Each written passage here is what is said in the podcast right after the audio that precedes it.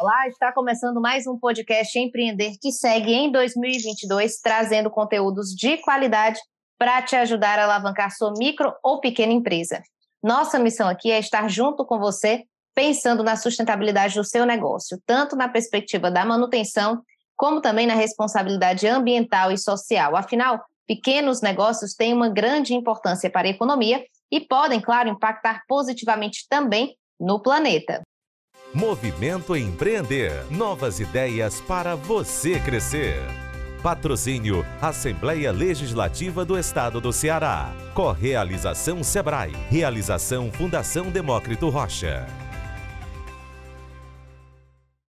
Apesar de expansão, mais de 70% das propriedades rurais no Brasil não têm acesso à internet.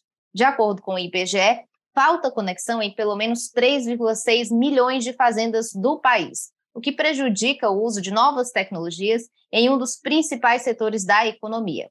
Aqui, o IBGE está levando em consideração as fazendas, e esses dados nem levam em conta, por exemplo, as pequenas empresas, ou seja, esse número, na verdade, é muito maior.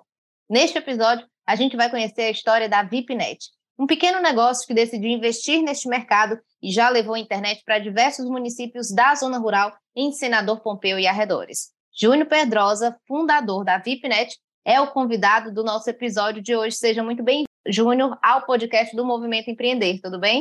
Olá, Camila. Olá, os ouvintes do podcast Empreender.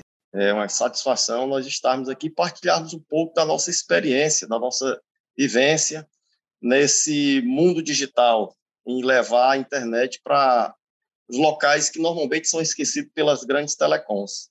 Exatamente. Antes da gente entrar nesse nessa conversa, né, para a gente entender melhor como é que funciona essa dinâmica, eu queria que tu contasse para a gente, Júnior, como é que surgiu a ideia de entrar para esse mercado, né? O Júnior, ele já empreendia em outra área, supermercadista, ou seja, já tinha uma expertise aí no empreendedorismo, mas como é que tu decidiu, por que decidiu migrar para esse é, setor da tecnologia?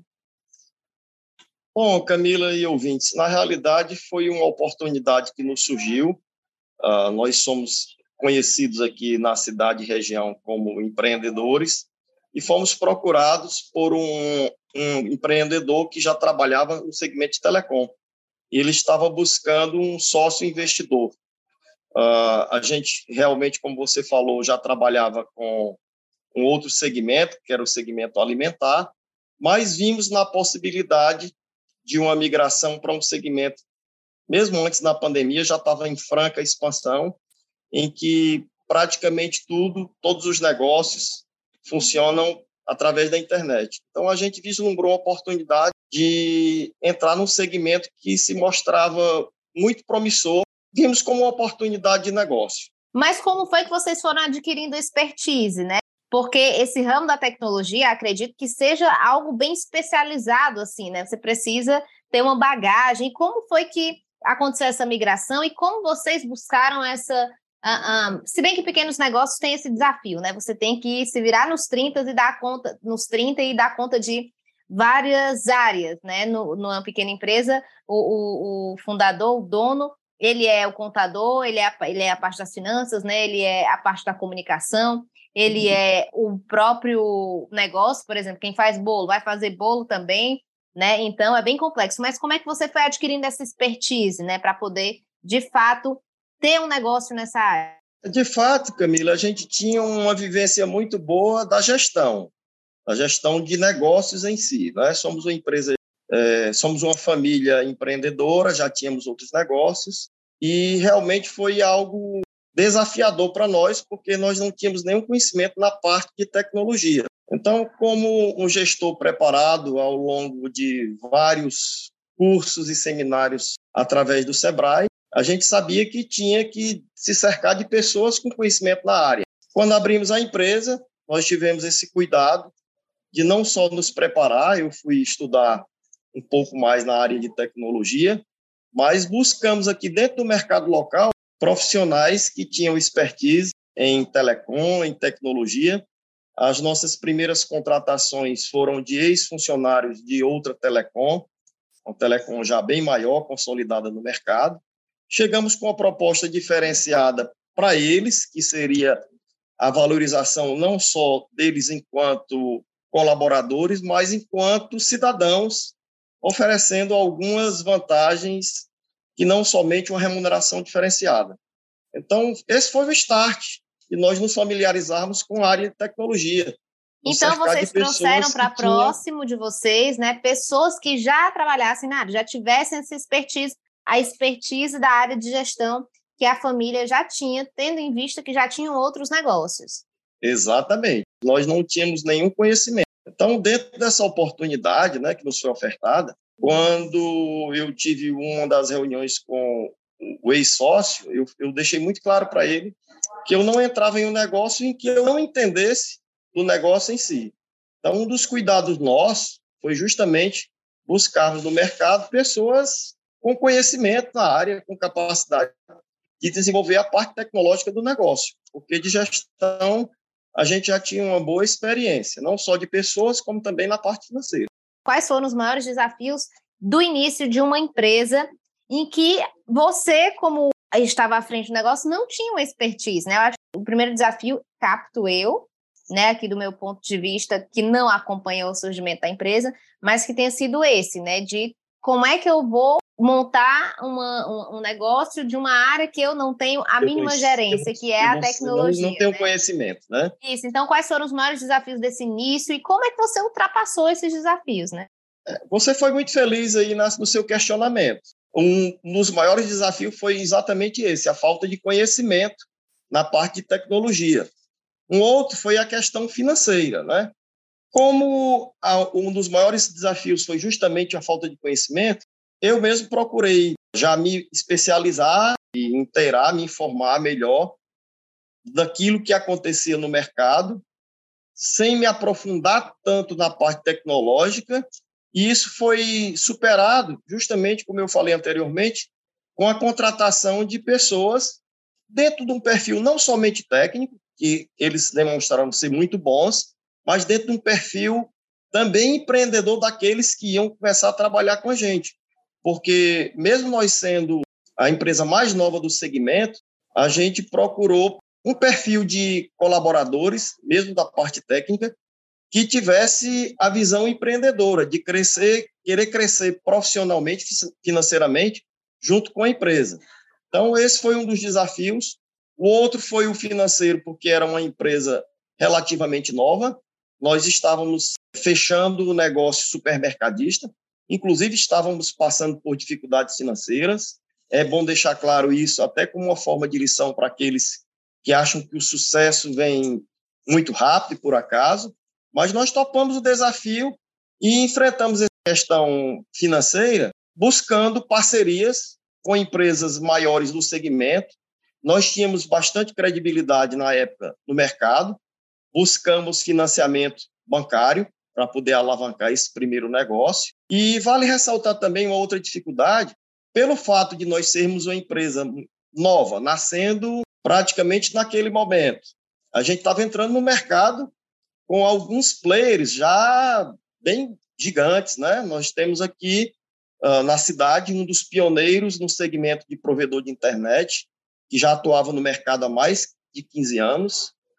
E tínhamos também, como ainda temos, um grande provedor de alcance praticamente regional, que a gente ainda assim viu como um desafio entrar nesse segmento também dominado por dois outros concorrentes que já estavam estabelecidos no mercado. E como foi isso? Fazer frente a esses gigantes da tecnologia? Porque a gente sabe que tecnologia pode ser um fator que diminui custos, né? Por exemplo, Hoje, você ter um negócio, você pode colocar no e-commerce, necessariamente você não precisa ter um ponto físico. E isso já tira aí a questão onerosa do aluguel, por exemplo, né? Então, a tecnologia, em muitos aspectos, ela barateia os custos. Mas penso eu que quando você é o provedor dessa internet, né, fico pensando nessa estrutura gigante que essas grandes empresas têm para poder conseguir chegar em todos os lugares, né, com o seu provedor. Então, como é que foi adentrar num ramo que eu imaginei, antes de conhecer a VIPNet, imaginei ser a, somente dos grandes, porque eu pensei, é muito dinheiro envolvido, porque eu pensei, fibra ótica, e aí para a internet chegar em tal lugar, precisa de uma estrutura ou você aluga essa estrutura. Então, como é que foi esse início? E como é que você pensou quando alguém, tipo, quando esse teu ex-sócio te propôs, ah, vai ser isso, banda larga, vamos levar a banda larga. Tu pensou, poxa, mas e a estrutura, como é que eu vou fazer? Então, como é que foi que tu pensou essa estrutura, principalmente na parte do custo, né? E também fazendo frente aí a grandes outros provedores que já estavam no mercado, né? Na realidade, sabe, Camila e ouvintes, eu acredito que o fato de nós sermos é, pequenos, estávamos nascendo ali praticamente, é, meados de 2017 para 2018, talvez tenha até facilitado, porque normalmente quando as corporações são menores, a gente tem um jogo de cintura maior. Um outro fator assim preponderante que a gente vale a pena citar é que a nossa experiência no ramo de varejo alimentar, o supermercado, nos proporcionou uma coisa muito clara. O contato direto com o consumidor final nos fez perceber que, mesmo com um aparato tecnológico envolvido, o centro da atenção tem que ser sempre o humano, o cliente. Então, a gente procurou trazer para essa empresa de tecnologia uma pegada humanizada.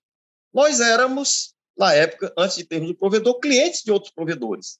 E percebíamos que, além de algumas falhas na parte de conexão, por parte dos concorrentes, nós, enquanto clientes, haviam falhas muito maiores em relação ao suporte ao atendimento. Então, mesmo a gente tendo começado com a tecnologia, a rádio, que hoje ainda está em uso nas comunidades rurais, a gente não podia deixar de ter essa pegada humana.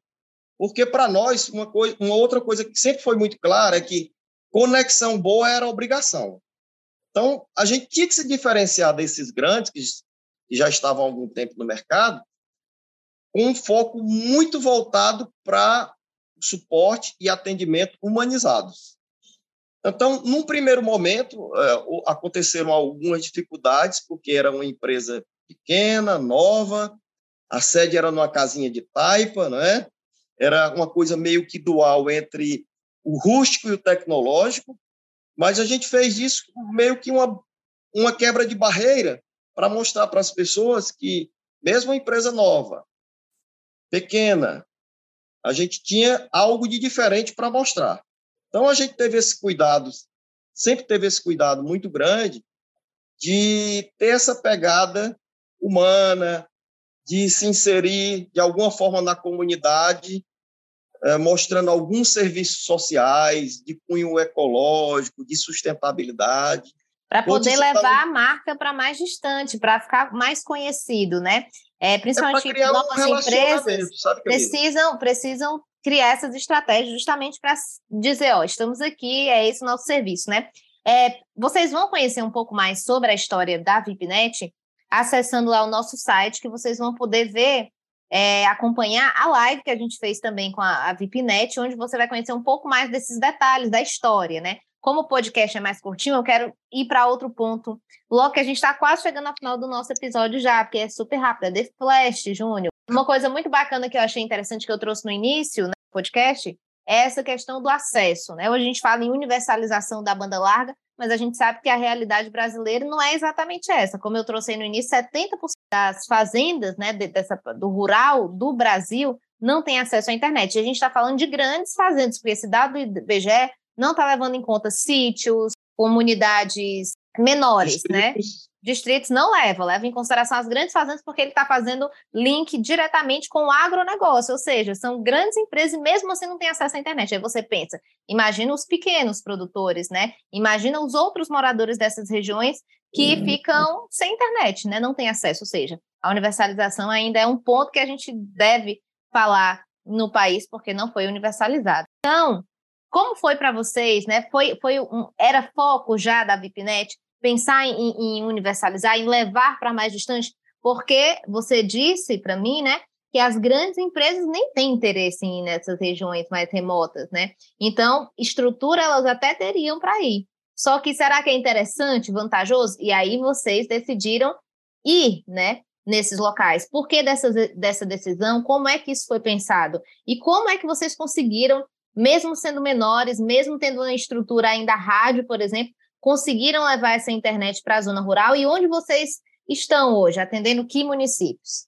Fiz várias perguntas em uma, porque está no final do episódio, hein, Júlio? É, eu estava falando que criar relacionamento com os nossos clientes. E como tinha dois players fortes aqui no mercado, a gente estava sentindo alguma dificuldade de, em Senador Pompeu, no município, de conquistar clientes. Então, muito forte na zona rural. Então, a gente mudou um pouco a estratégia e passou a ver a possibilidade de atender nos distritos e zona rural que os grandes não atendiam. E fomos lá com uma proposta de qualidade diferenciada, aquela proposta humanizada que eu falei, desde o primeiro contato da venda, um pós-venda, um atendimento humanizado, como eu costumo dizer. E, por incrível que pareça, com esses diferenciais, começou a haver um crescimento da empresa de fora para dentro, da zona rural para dentro da cidade, para a sede. Ah, há um trânsito muito grande de pessoas que vêm do sítio para resolver suas coisas na cidade, e começou boca a boca, mesmo em tempo de rede social. Olha, essa empresa aí tem uma pegada legal.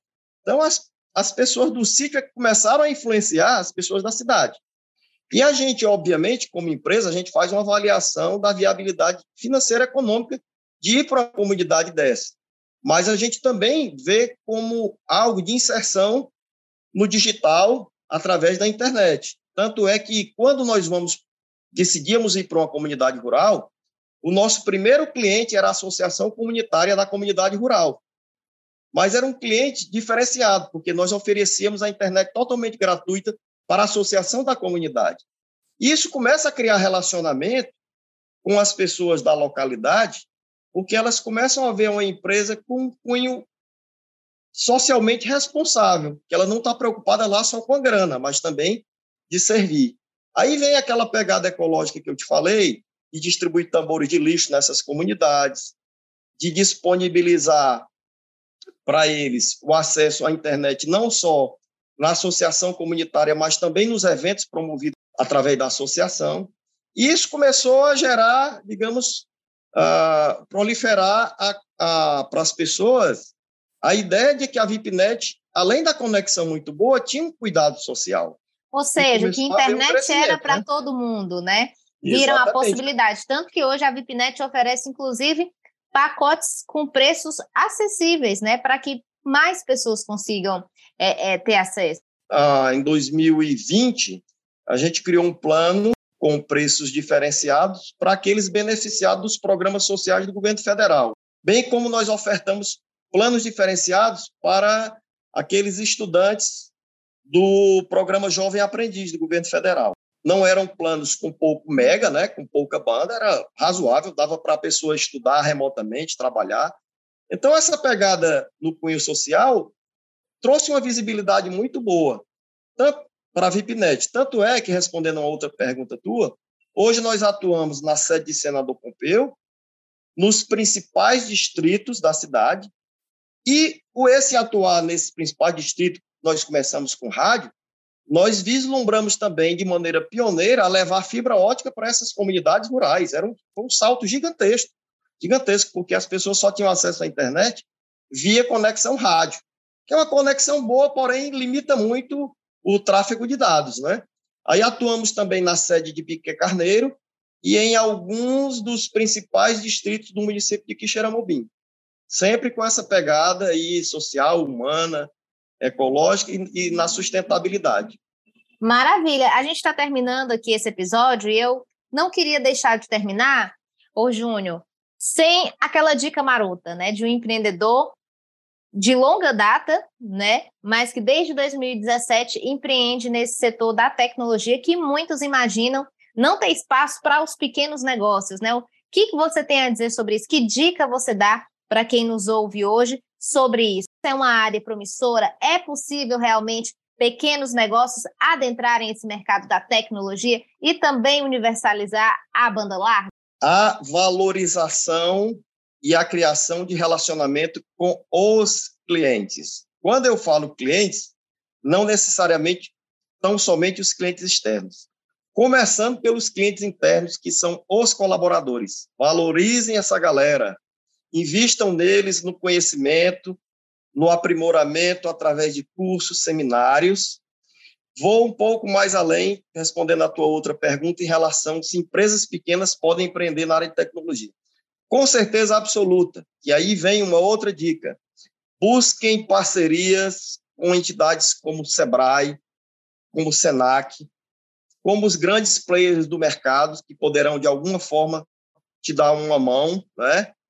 E, acima de tudo, continuem sonhando. E, como eu sempre falo aqui, e sonhem o sonho sonhado junto com os colaboradores. Tragam ele para os seus negócios. Tornem eles parte do negócio como empreendedores. Complementando, eu poderia até é, ir um pouco mais além, que é um pensamento nosso aqui, de dentro do nosso crescimento com os colaboradores, torná-los sócios do próprio negócio, porque aí eles não só serão se sentirão donos, como efetivamente serão donos do negócio. Esse é um passo que nós vamos dar na VIPNet em 2023. Olha quais são Colaboradores os planos para o futuro né, da VIPNet. Muito bem. Queria aqui já agradecer ao Júnior Pedrosa pela conversa, pelo bate-papo e por dividir um pouco sobre a história e, claro, dicas, né, aí de um empreendedor que já tem anos de estrada, desde 2017, investe no setor da tecnologia, mais especificamente na distribuição de banda larga. Júnior, muitíssimo obrigado. Quero que você deixe aí, por favor, também o arroba da VIPNet, né, para que as pessoas possam conhecer mais sobre essa empresa de internet do senador Pompeu. Ô, Camila, eu que agradeço a oportunidade de alguma forma compartilhar conhecimento, um pouco da nossa experiência. O tempo não foi longo, mas foi muito rico. E eu queria pedir aos nossos ouvintes que nos sigam lá. Nosso Instagram é @vipnet.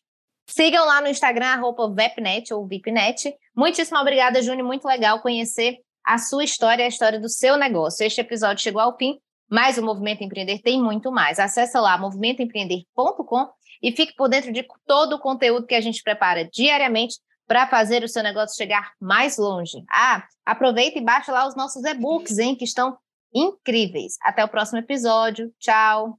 Movimento Empreender. Novas ideias para você crescer. Patrocínio Assembleia Legislativa do Estado do Ceará. Correalização Sebrae. Realização Fundação Demócrito Rocha.